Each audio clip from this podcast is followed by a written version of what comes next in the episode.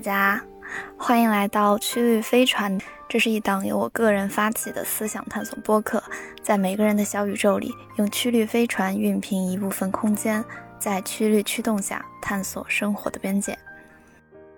十年后的我都可以被现在的我所预测的话，那就说明十年后的我跟现在的我相比，并没有什么改变啊。事实上，其实很多时候我们已经预知了未来，但是这些预知它重要吗？它其实并不重要。它可以让自己成为一个自由的鹰，而并非一个被牵引的职员。嗨，嗨，大家好，好久不见，好久没有在播客里和大家相见了。那这期播客事实上原本也是一期 newsletter，但是我写完了之后觉得，因为这期 newsletter 不是像以前一样比较片段化的记录，还是成体系的一个思考，所以觉得可以录成一期播客来和大家分享。那写这期 newsletter 的灵感起源呢，是我今天早上一起床打开微博就看到首页满屏的《芭比》这部电影的好评，就是实在是太好奇了，所以。我当时就是边吃早饭边在看电影票，然后迅速买了最近的一个电影院场次去看。就因为可能当时刚起床吧，人也不是很清醒，到了那个放映厅才发现自己买成国语的了，啊，真的很痛苦。但是即使是国语版的，看了也还是感觉很惊喜，并且如果你有关注这几年网络上的一些女权主义相关的讨论的话，你全程会非常有参与感，你能够理解他所说的非常多的梗。我记得我当时看的时候，旁边坐的几个都是陌生的女性朋友，然后大家有很多笑点，就是一起笑。而且那些笑点，我觉得如果你没有看过最近的一些讨论的话，你应该是完全 get 不到的。所以当时很欣慰，就感觉跟一些陌生人之间产生了非常奇妙的互动。当这个电影最后结束的时候，想起了前两天我在读李子书的《暂停键》那本书的时候，看了一句话，是他说。关于那些鱼钩，后来我才明白，原来他们不是鱼钩，都是问号，都只是问号。我觉得这部电影它其实也并不是说给出了一个我们要如何面对和拆解父权制的鱼钩，而更像是抛出了许多问号。当电影院里那个虚幻的粉色的塑料乐园消失在荧幕之后，我们离他最后所说的那个。It's not Bobby and Ken. It's not Ken and Bobby. It's Bobby and it's Ken. 这样子的一个世界究竟还有多远？如果说我们前往那里的路也像电影里一样，是从一双轮滑鞋开始的话，那么我们应该去哪里寻找这一双轮滑鞋呢？然后除了芭比之外呢，最近还在网友的强烈推荐下去看完了《古相思曲》那个电视剧。其实我当时看那个电视剧，就是我顺着看完那十四集的时候，还没有特别惊艳的感觉。但是我最后看那个特别篇，就是用陆渊的视角把那十四集倒过来，以浓缩版的角度重新放一遍，之后我就是瞬间被打动了，就是瞬间 get 到了这个剧。背后更加宏观的一个议题，因为在那个特别篇里，它其实是用二十分钟的时间快速把女主的一生串起来了，而且不仅仅是说快速的把女主的这一生瞬间的过完，它其中因为这个剧的特别设定，就是这此处有剧透啊，如果你还没有看并且不想被剧透的话，可以往后挪个三十秒钟，因为这部剧它的一个独特的设定吧，就是女主她在一开始的时候就知道自己命运的走向。然后他经历了从尝试反抗和改变这个命运，到从容的去接受，甚至于去享受他的这个命运的过程。这种你已经知道了未来，并且你没有办法改变的那种宿命感，他在二十分钟的时间里面瞬间浓缩到了一起，所带给我的震撼，就是远远强过于前十四集一个非常慢的视角去讲。当时看的时候就觉得这个设定真的很像之前的那个电影《降临》，它的原著是特德·江的科幻小说《你一生的故事》，而这个电影和这个小说它探讨的这个母题，我觉得也是《古相思曲》里面所要探讨的东西，就是如果你一开始就知道自己一生的故事，那么你会选择如何过接下来的人生呢？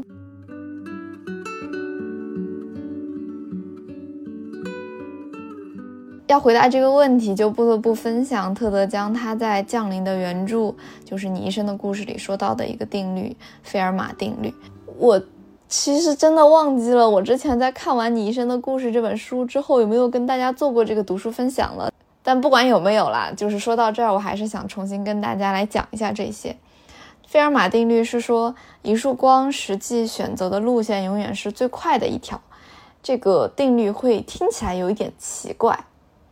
一束光，它选择的路线永远是最快的一条，意味着这束光它在选定了这个路径，并且要出发之前，它必须得首先知道自己最终要在哪里停下，这样它才能选择一个最快的路径嘛。如果他都不知道终点在哪里的话，他怎么去规划这个最快的路径呢？对不对？而这个就是这个费尔马定律听起来非常奇怪，同时又非常有魅力的地方，是因为我们习惯了要从因果关系，也就是按照时间顺序的角度去考虑一件事情。但是费尔马定律它其实是从目的以及达成目的的手段这个角度来描述光的。也就是说，我们到达这个结果之前，我们就已经知道了结果是什么。如果你细想的话，会觉得它和命运的感觉其实是一样的，就是。我们在真正到达了我们人生的终点之前，我们已经知道了人生终点是什么，然后我们再出发。事实上，其实很多时候我们已经预知了未来。比如说，嗯，在婚礼上，每个人都会知道，婚礼的主持人会说一句：“我现在宣布你们结为夫妻。”或者说，其实我们都知道，我们最终会死去。但是这些预知它重要吗？它其实并不重要。我们即使知道了婚礼上那个主婚人会说：“我现在宣布你们成为夫妻。”我们还是要通过之前的一系列的行为和事件，来抵达这一段婚姻，来听到那个主婚人说出这句话。如果说用《降临》或者是你一生的故事这个小说里面的外星生物七只桶的逻辑来说的话，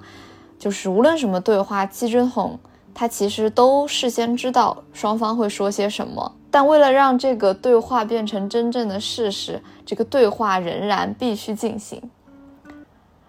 可能稍微有点绕啊，但是其实这个背后的逻辑是目的和结果它并不是意义，而行动才是意义。事实上，从本质上来说，人也不是为了要通往什么结果才活着的，不是吗？如果一定说有什么结果的话，那其实也很简单，就是死亡而已啊。而且在我们这个并不算太长的人生里面，并没有一个状态是我们达到了啊，这个人生就可以画上圆满的句号，说啊，你这个人就成功了，你的人生的意义达到了，然后你接下来可以，呃，可能圆满的落幕了，没有这样子的一个状态和节点。可能之前会觉得考上大学是，就会觉得结婚了是，生小孩的事啊，等孩子上大学了就是了。但其实都不是，不是吗？当你真的达到了那个节点，你会发现未来还有更多的节点要等你去达到。如果我们一直抱着说我们要达到下一个状态的这个想法去生活，我们时刻紧绷着说要去奔赴什么，就像我之前在某一期播客里面说的，如果我们一直都为了上某一个岸而活着的话，那么。一切的过程都会在这种结果导向和功利主义中失去意义。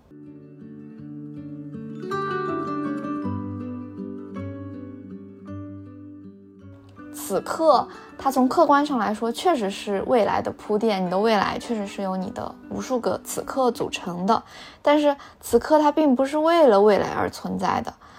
至少现在，我的人生观是，我需要把当下过成自己所喜欢的样子。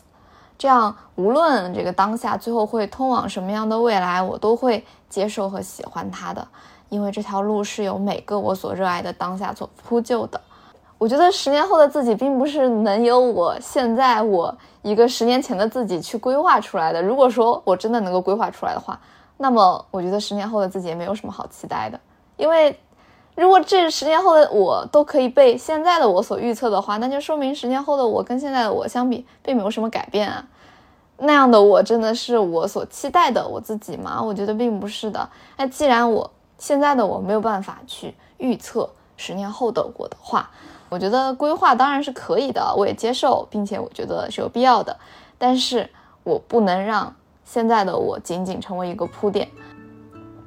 对，这个是我。所坚持的东西。说到这里，就想起了这周我在那个通勤的路上听完了不合时宜的一期非常古早的节目，这期节目发布于二一年的五二零，题目是亲密关系的最高级，除了婚姻还可能是什么？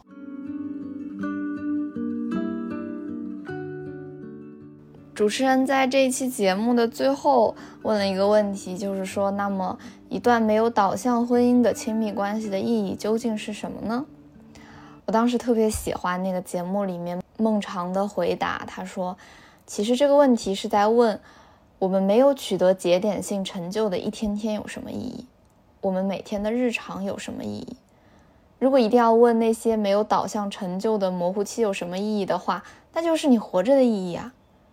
要是这样子的交互和接触没有意义，我觉得人们真正要怀疑的是活着的每天是不是有意义的。顺着这段话，把目光从人生缩窄到某一段关系上的话，我想重新再提出最开始提出过的那个问题，那就是：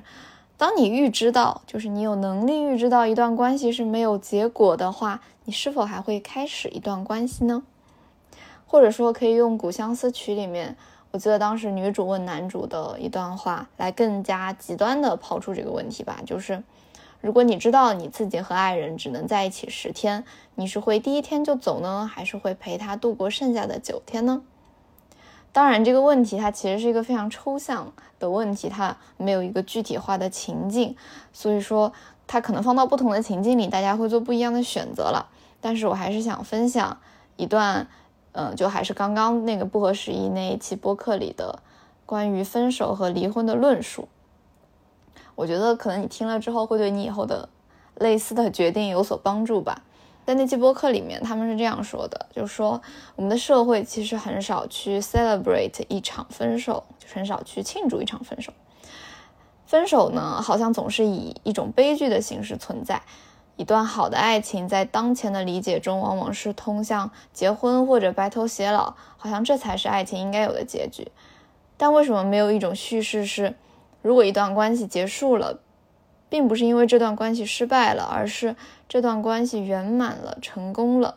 比如比尔盖茨和梅琳达的离婚，为什么他就不能像比尔盖茨在自己的推特上所说的？他们之前一起经历了很棒的一段共同成长的经历，啊，养育了很棒的孩子，完成了双方共同的篇章。那为什么这个篇章的结束就不能被看作是一件应该庆祝的事情呢？当时我听他们说这一段的时候，就有想起墨西哥的庆祝死亡的这样子的文化，会觉得。如果说我们真的能够拥有未预知未来的能力，并且这个未来它是绝对准确的、无法更改的话，那么我们是否依旧可以享受这一生，并且以一个快乐的姿态去迎接它，就像墨西哥人迎接死亡一样？呃，当时我看《古相思曲》的时候，还特别喜欢女主那个渊那个名字的隐喻，她那个渊就是纸鸢的鸢，就是风筝那个纸鸢的鸢，会觉得其实知晓命运这件事情，它并不是。给人生上了一道无法摆脱的枷锁，就即使我们知道结局，也还是可以活成自己想要的样子。就像《古相思曲》里面那个女主一样，她可以让自己成为一个自由的鹰，而并非一个被牵引的纸鸢。只要她在她的一生里面，按照她的想法去做出那些决定，去完成那些她想做的事情，即使最后还是通往那个。既定的结局，那他的这一生也还是非常有意义和值得一过的。最后想和大家分享《你一生的故事》这本书的后记里的一段话，来自冯古内特。可能之前也在某一期读书分享里跟你们说过了，但即使已经听过的话呢，也请再听一遍吧，因为真的很喜欢。然后先做一下背景提要，就是冯古内特，呃，他曾经经历过二战，然后。后来，后来在经历过二战之后，也是在八十五岁高龄才去世。所以说，他的一生经历过身边很多人、很多亲朋好友的离别。然后也是正是由于这些经历吧，他在《五号土场》这本书的二十五周年纪念版的简介里面就写了这样一段话。他说：“史蒂芬·霍金认为，我们无法预知未来，很有挑逗意味。”但现在预知未来对我来说小菜一碟。我知道我那些无助的信赖他人的孩子后来怎样了，因为他们已经成人。我知道我那些老友的结局是什么，因为他们大多已经退休或去世了。我想对霍金以及所有比我年轻的人们说：耐心点，你的未来将会来到你面前，像只小狗一样躺在你脚边。无论你是什么样，他都会理解你，爱你。这期节目的文字版会同步发送在我的微信公众号以及 newsletter 里。如果你想知道在哪里可以订阅到他们，以及关注我的更多平台的话，可以在本期播客的 show notes 里面找到他们。那这期播客就到这里啦，无论未来如何，祝你此刻快乐。我们下期再见吧，拜拜。